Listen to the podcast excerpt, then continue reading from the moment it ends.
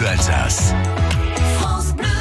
Tout cet été, France Bleu Alsace vous emmène en balade avec Guivard et on est au bord de l'eau avant de se jeter dans la Weissbar. La Lure arrose Fréland et a permis l'installation des Welsh. Alors quand on parle de Welsh, on peut penser au plat, le pain trempé dans la bière, mais non, les Welsh, ce sont des agriculteurs lorrains et vosgiens qui sont venus repeupler les fonds de vallée après la guerre de 30 ans.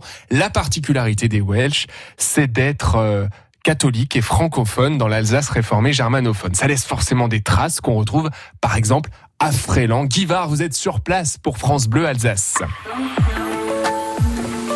On est le long d'un cours d'eau, effectivement, c'est un petit village qui serpente. Tout autour, c'est de la montagne et c'est magnifique. Et puis au milieu du village, un restaurant est juste à côté, le musée du Pays Belge. On est ici avec Jean-Marie Georges. Bonjour. Bonjour. Qui est-ce qui vivait ici?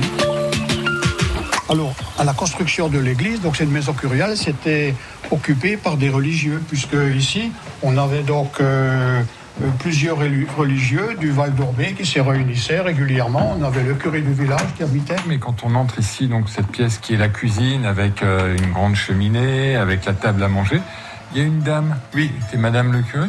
Non, alors euh, la maison, c'est une maison curiale. Mais dans cette maison, nous avons établi un musée qui retrace les us et coutumes et la vie de nos aïeux. Et donc, quand on entre dans une ferme, donc c'est plutôt à l'origine d'une ferme, ce que l'on retrace. On entre dans la cuisine, on a les deux éléments qui sont, euh, que, sur- que l'on retrouve dans la ferme euh, vosgienne, mais dans la ferme en général, c'est la pierre d'eau, le Wasserstein en alsacien. La pierre d'eau, c'est le seul endroit de la maison où on a l'eau courante. Et puis, le seul endroit de la maison où on a du feu, parce que dans la ferme vosgienne, on n'a qu'une seule cheminée. Et donc, ici, on a une grande cheminée de type euh, euh, Lorraine, qui est d'époque, hein, de la construction de la maison. Alors, évidemment, il y a la grand-mère qui, qui, qui est près du, du, pot où on cuit les pommes de terre pour les gens et puis pour les animaux. Et puis, la table est mise, une grande table, évidemment, euh, puisque famille nombreuse.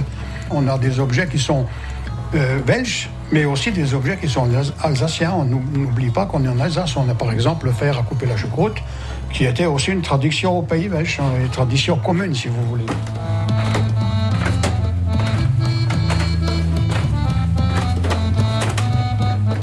Qu'est-ce qui est particulier ici? On peut parler en patois, on peut faire la visite en patois roman.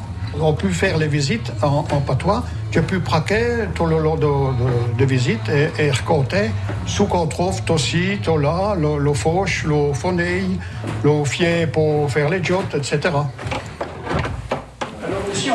On entre, dans une pièce qui, est, qui représente la fromagerie, la tradition du fromage de Munster. En fait, il venait d'ici, c'est ça que vous dites? Ben, c'est ce que l'on dit ici, dans le Val d'Orbé.